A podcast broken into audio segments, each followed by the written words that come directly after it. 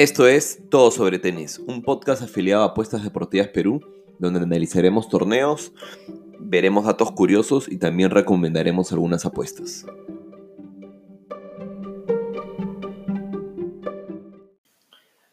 Hola, ¿qué tal familia? Estamos en el sexto capítulo Todo sobre Tenis. Eh, hoy día vamos a, revisar los resultados de cuarto de final del US Open y vamos a tocar un poco sobre las semifinales también. Y bueno, también como ya no quedan muchos partidos, les hablaré un poco de las semifinales que acabo de ver de, mujeres y también lo de dobles eh, con Cabal y Fara, la dupla colombiana, que en verdad ya lo que están haciendo es de otro planeta y a pesar de no ser colombiano ni nada, en verdad los sigo y los, los, los admiro y soy fanático de ellos porque realmente son de los pocos sudamericanos este, que están teniendo resultados increíbles, creo, ¿no? Con una segunda final de Grand Slam consecutiva. Pero bueno, nada, antes, antes de comenzar, quería contarles, he estado un par de días fuera. Eh, desde el martes por la noche me empecé a sentir mal, el, miércoles he estado, ayer he estado muerto, prácticamente no, no iba ni siquiera a trabajar. Recién hoy día jueves regresé al trabajo, pero más por, por cerrar algunos pendientes, eh, algunos proyectos que tenía, pero no por, no por sentirme realmente bien todavía.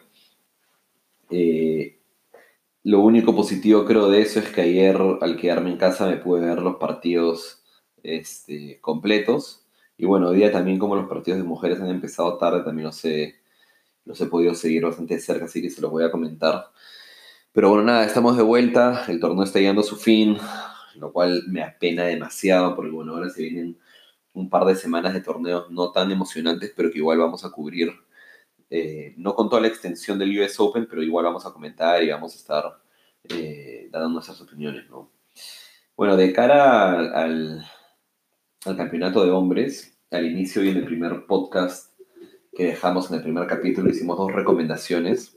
Una que fue la de Djokovic llega a la final con un stake 6 a cuota 1.83, que bueno, lamentablemente hemos perdido este, por la lesión de Djokovic, un papelón, este, pero por otro lado llevábamos también la segunda apuesta que dejamos fue eh, Nadal, eh, Nadal llega a la final también, stake 3 a cuota 4, ¿no? Stake 3 a cuota 4, entonces, nada, todavía seguimos positivos, en caso Nadal le gane mañana a Berretini, nos estaríamos llevando igual eh, unas 3 unidades, ¿no? porque eh, stake 3 por 4 son 12 unidades, y las 3 invertidas serían unas 9 unidades.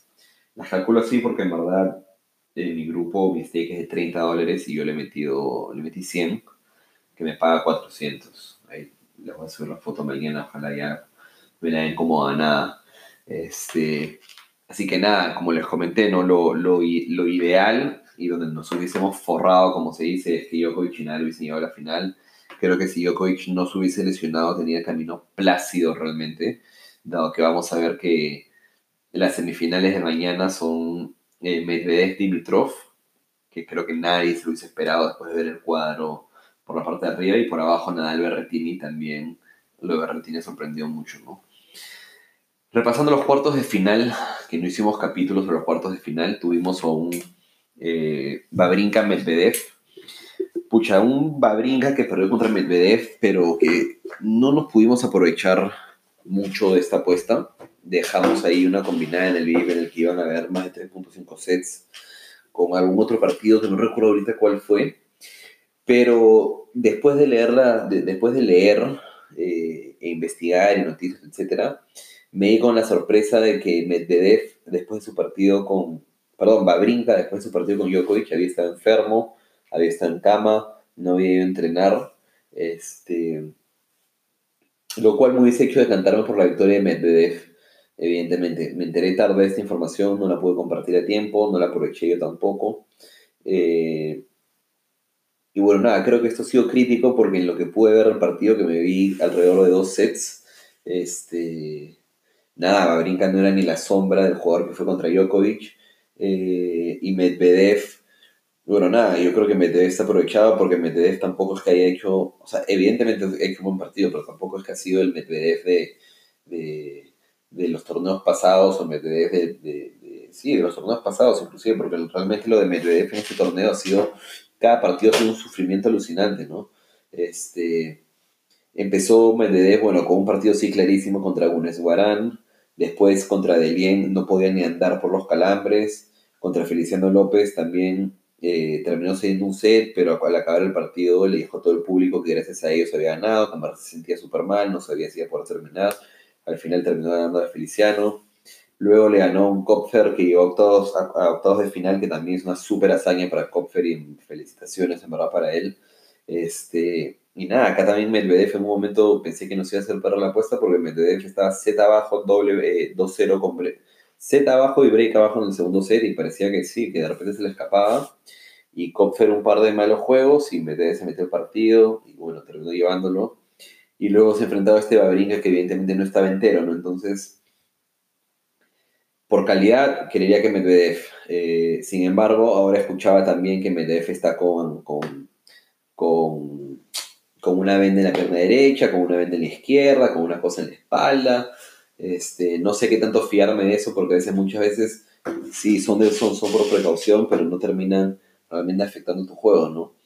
Este, y nada, y, agregando al hecho de que viene de tres semanas, tres torneos, tres finales, una ganada, este, está a punto de, y tiene creo todas las chances de meterse una final más. La verdad que Medvedev me está haciendo recordar las épocas de joven de Nadal, de Federer, de Djokovic, en las que llegaban en verdad con récords de 41, 54 partidos, este, una derrota, cosas así brutales, ¿no? En las que estos jugadores iban a todos los torneos y todos los ganaban, ¿no? Este, y bueno, y se enfrenta a un Dimitrov que realmente no lo habíamos podido valorar en un inicio, ¿no? Porque Dimitrov empezó la andadura con Sepi, Luego se benefició de que se retiró Koric, luego le ganó a Majarzak, ya habíamos hablado del polaco, que inclusive Majarzak tuvo para llevarse un set. Luego fue en el partido con Dimitrov, perdón, fue en el partido con Deminiaur, en el que realmente sorprendió porque ya era un rival de entidad. Y bueno, en el partido con Federer no apostamos nada, no, no dejé apuestas, la verdad el día anterior no se había ido mal en el grupo y más lo que estaba enfermo, estaba, estuve realmente eh, apático y con cero ganas de, compartir, etc. Pero nada, nos vimos el partido. Este, no vi todo el partido de Federer, vi los últimos tres sets del partido.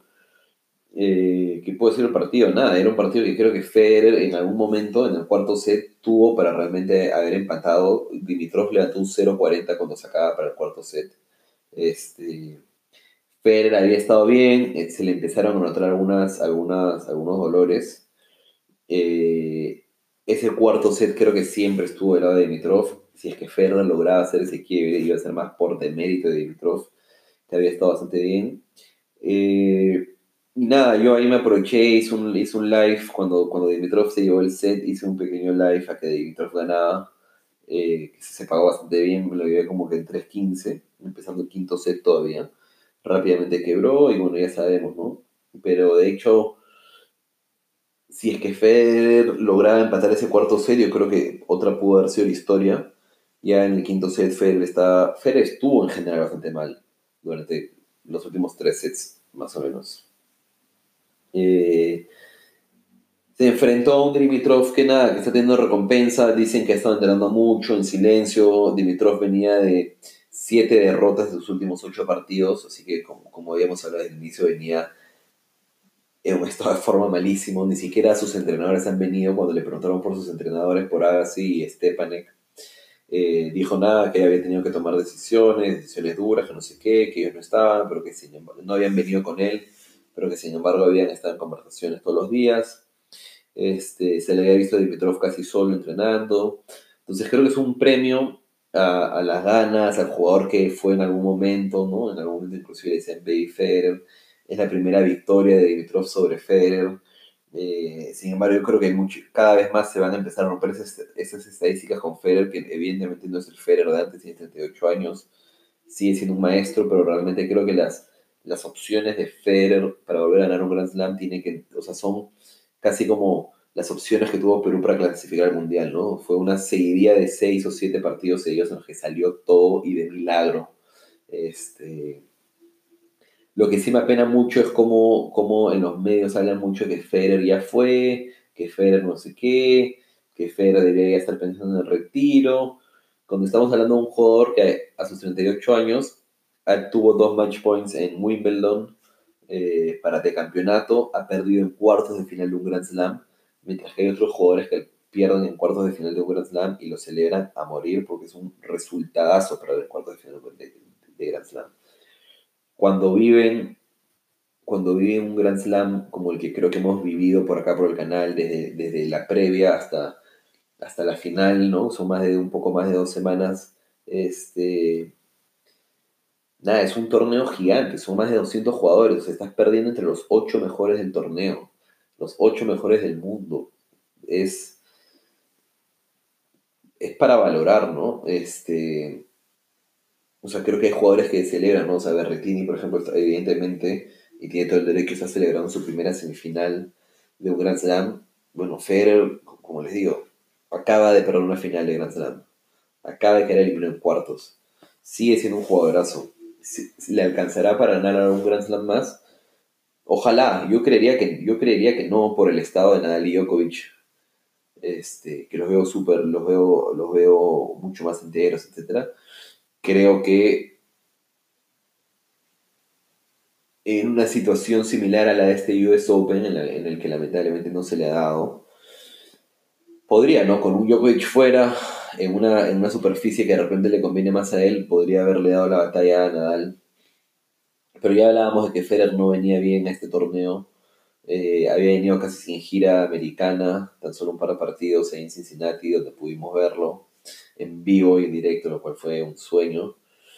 Y bueno, nada, hablamos también que sus dos primeros partidos de Federer los había empezado bastante mal y luego ya con Gofani, con Evans, creo también por un poco de mérito de sus rivales, pero al final los había ganado 3-0 y comodísimo. Entonces, la verdad es que termina siendo una sorpresa en la previa del partido, dado que Federer venía con todo y, muy, y habiendo mejorado mucho, durante el transcurso del partido ya no fue tan sorpresa porque se, veía que Dimitrov, y lo dijo al final del partido, la única consigna que tenía Dimitrov era mantenerse en el partido. Y lo logró. Perdió el primer set, este, pudo ganar el segundo, perdió el tercer set, se metió en el cuarto y se terminó llevando el partido.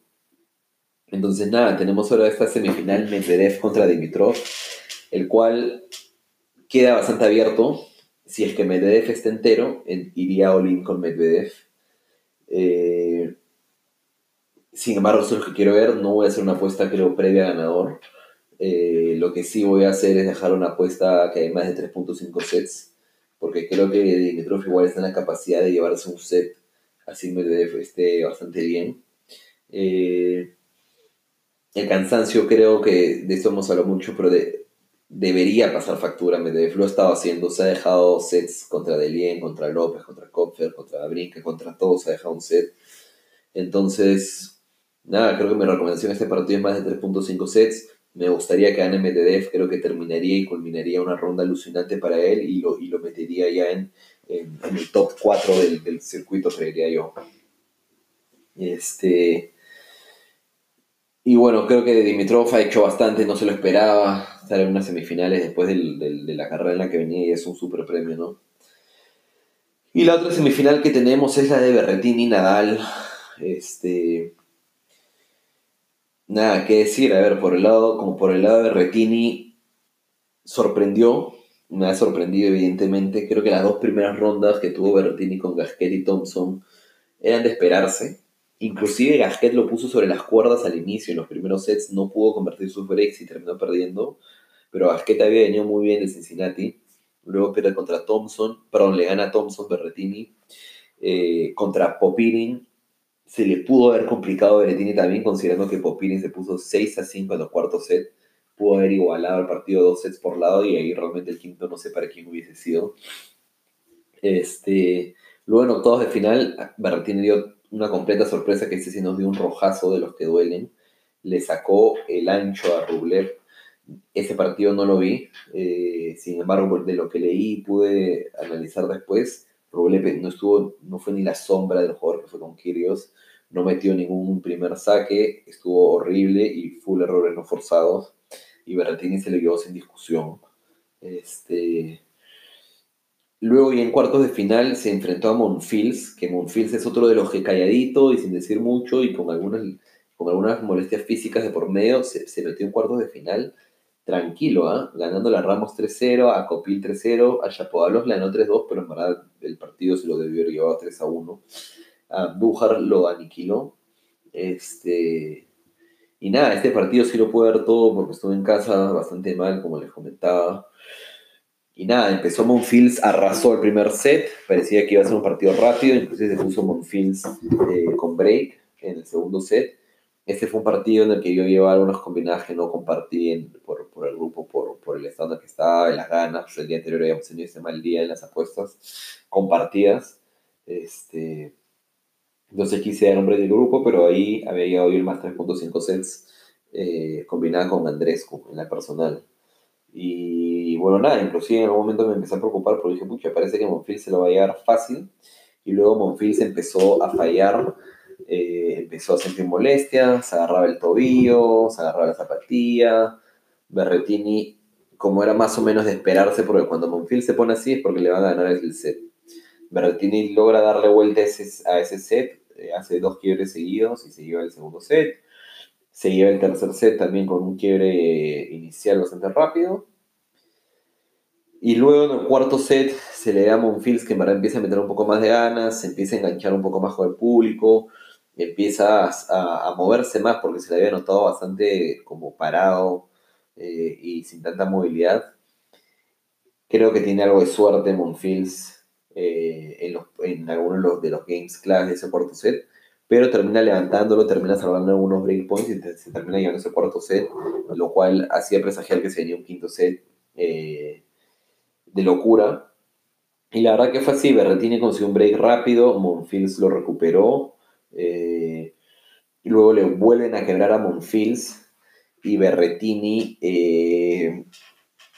se pone creo que 40-15, 5-4 para para partido, ahí los comentaristas decían que era un. Era un. Era un game que podría significar casi un millón de dólares más en premios para Berretini, lo cual creo. Yo no creo que los jugadores estén pensando en eso mientras están en la cancha. La verdad, me gustaría preguntarle a alguno, algún, algún jugador profesional en algún momento. Pero nada, comete una doble falta, 40-30. Y luego los siguientes puntos de Monfils para quebrar de vuelta y empatar el partido eh, en el quinto set fueron buenísimos, porque fueron unos, unos passings eh, en movimiento que dejaron a Berrettini descolocado. Y nada, Monfils estaba ya out, Berrettini le dio vida, se fueron al tiebreak. El tiebreak evidentemente también fue de candela, eh, creo que se puso Monfils 5-2, no, perdón, Monfils evidentemente empezó regalando con las dobles faltas, había estado haciendo dobles faltas todo el partido, muchísimas dobles faltas. Este. Ah, me faltó agregar que antes de llegar al tiebreak también con saque de Monfils, creo justo para empatar y seguir, eh, salva eh, un, par de, un par de match points. Luego en ese tiebreak que les comentaba, empieza Monfils con doble falta. Al final creo que va 5-2 para Berretini con saque Berretini. Monfils hace los dos mini quiebres, 5-4. Eh, luego le quiebran, creo que acá es donde hace la segunda doble falta, y luego lo termina ganando Berrettini, que realmente, felicitaciones por él. Me hubiese gustado que lo ganara Monfils, sin embargo, creo que Monfils realmente, y por lo que he visto después, realmente tenía una lesión en el tobillo y no hubiese podido hacer mucho contra Nadal. Entonces, eh, bueno, de cara a la apuesta es lo mejor, ¿no? De cara al, al, deporte, el espectáculo, creo que es mejor que Berrettini pase. Y por otro lado tenemos a un Nadal que, pucha, Nadal está en máquina, ¿no? Nadal es de los que creo que menos ha sufrido, ha perdido solo un set, ha tenido rondas, unas tres primeras rondas accesibles con Milman, Kokinakis, que ni jugó, y con Chum. Luego le ganó a Silic 3 a 1, en donde Silic nada, dio batalla al inicio, pero luego los últimos dos sets se lo dio Nadal casi que de regalo.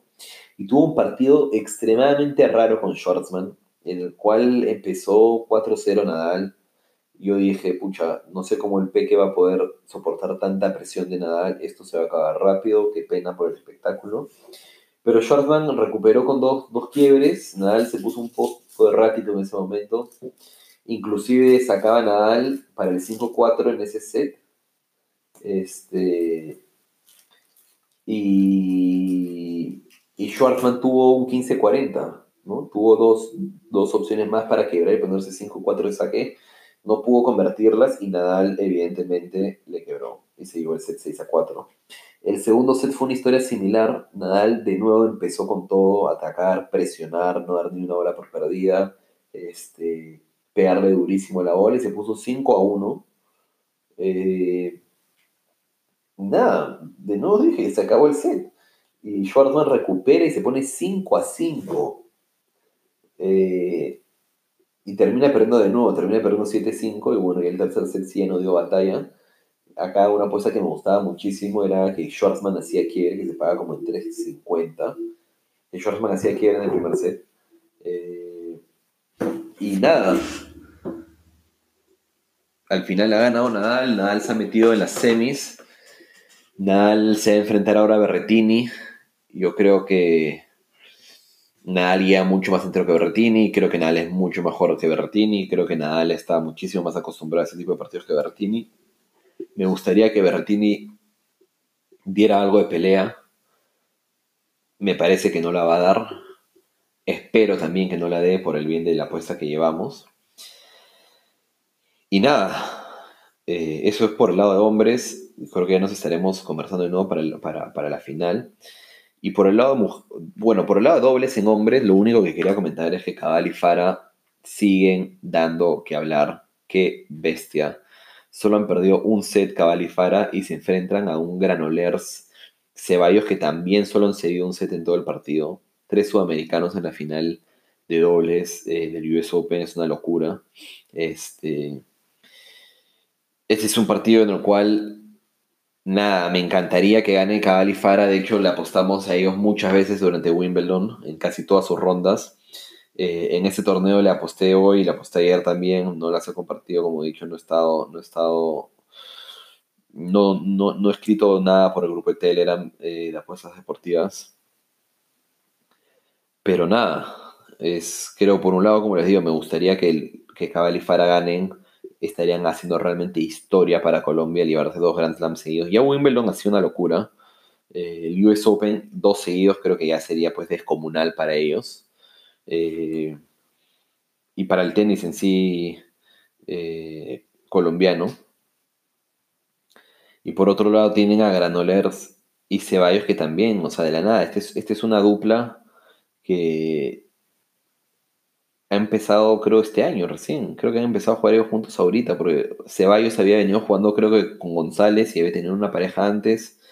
Eh, nada, creo que se han juntado ahora para Montreal, campeonaron Montreal, ahora están en la final. Yo creo que para Ceballos es un jugador que ya hace tiempo dejó el singles y se ha, dedicado al dobles y este año le ha ido realmente bastante bien. Creo que está como en el puesto 7 del mundo en dobles.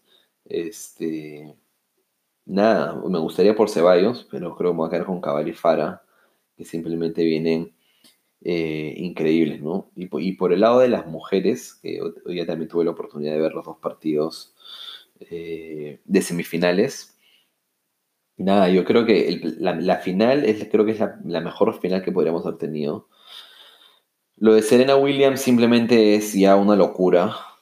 Otra de las apuestas que dejamos en el VIP en este día que no fue mal fue más de 19.5 juegos en el, en el One Williams, porque nada, Williams venía jugando bien, no venía tan, tan increíble. One le había ganado un partidazo a Barty, también con muchos errores de Barty, es verdad, pero le había ganado a Barty igual pensé que daría pelea y Williams le ganó 6-1, 6-0 en el partido más rápido de todos los partidos de mujeres del año, con 44 minutos. La destruyó. Y por otro lado, se enfrentaba a Svitolina, que Svitolina venía hecha una diosa, en verdad, manteniendo el saque, no había perdido ningún set.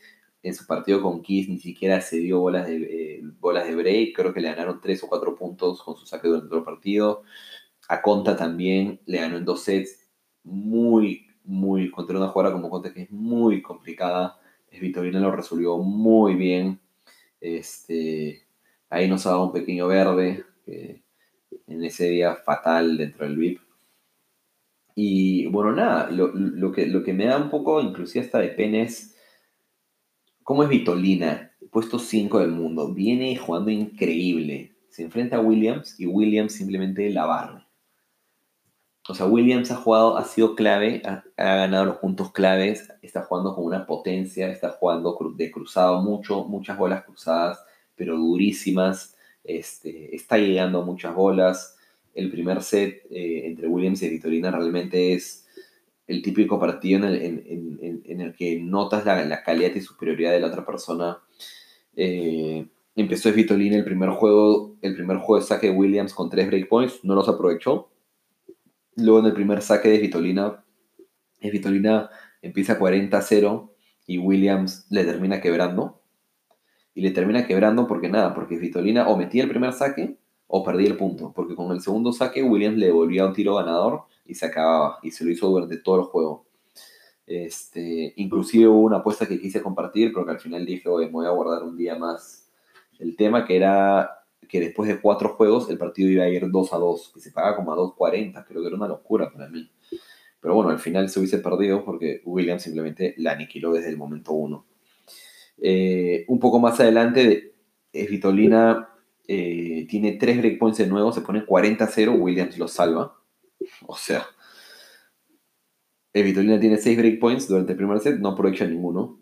Williams en el único game que tiene breakpoints eh, y que empezó yendo de 40-0 abajo, lo quiebra. Y bueno, en el segundo set ya evidentemente Vitolina estaba out. Este, pero nada, o sea, me parece una locura, una locura lo que está jugando Serena y cómo Serena puede haber disminuido tanto unos jugadores como Vitolina, que en verdad es top del circuito mundial. Y por otro lado, eh, también nos vimos el partido que acaba de tener hace un rato entre Andrescu y Bencic. Ayer también pudimos ver el Andrescu Mertens. Este, el Bencic Bekic no lo vimos. Nada, Andrescu es una jugadora magnífica, verdad tiene 19 años, es jovencísima. Eh, viene en una racha tremenda. Los comentaristas mencionaban mucho que no pierde desde marzo, porque los torneos que ha jugado se ha retirado o los ha campeonado. ¿no? Este, viene de ganar Toronto, ¿no? su casa donde le ganó a una Williams que bueno, se retiró, ¿no? por lo cual realmente no hay mucho que decir por ahí. Y después, nada, en, el, en, en, Francia, que fue su único torneo de la, de la, jerarquía, solo jugó un partido eh, y luego se retiró el segundo. En Miami perdió eh, en una ronda avanzada, ganó Indian Wells entonces, nada, es una jugadora que sobre este tipo de pistas viene durísima. Eh, pude ver su partido, es más, de Andrés visto su partido con Townsend, por la apuesta que hicimos, en la cual ganamos al final eh, de los juegos de Townsend. Su partido con Mertens ayer, en el cual Andrescu empezó frío el primer set, pero luego dominó tranquilamente el segundo y tercero. Y hoy día con Bencic, que nada, Bencic lleva 5 a 1 en el segundo set. Y Andrescu le ha dado vuelta a punta de cañonazos y de cañonazos y de cañonazos. Este, y bueno, evidentemente cuando vas 5-1 no puedes cerrar el set, lo terminas perdiendo, ¿no? Ya Bencic estaba fuera de sí, no metió ningún saque, las botó todas y bueno, es un tema evidentemente del tenis, lo más complicado es siempre la cabeza. Pero nada, así termino el análisis de hoy. Espero que por favor escriban si algo les parece interesante, si no les parece interesante, cómo puedo mejorar. Les cuento que estoy en conversaciones con una casa de apuestas española que está entrando a Perú eh, para traer muchas sorpresas y novedades y, descuentos y promociones exclusivas. Ya lo contaré un poco más adelante cuando termine de definirlo. Y nada, realmente les pido que me traten de dar su feedback respecto a este, respecto a este podcast de todo sobre tenis para ver si vale la pena seguir haciéndolo durante los turnos que viene. La temporada de tenis todavía acaba en diciembre, en noviembre, perdón. Eh, ya no tenemos Grand Slams, pero sí tenemos algunos Masters 1000 y tenemos evidentemente eh, el ATP Finals Tour, ¿no? el de Londres, aunque me parece que va a cambiar de ocasión, y también el de los Juniors, que también es un torneo muy interesante. Este, entonces, nada, todavía ahí tenéis para rato. Y nada, síganme en todas nuestras redes sociales, Apuestas Deportivas Perú en Instagram, eh, todo sobre tenis en Instagram, suscríbanse y nada, hasta mañana.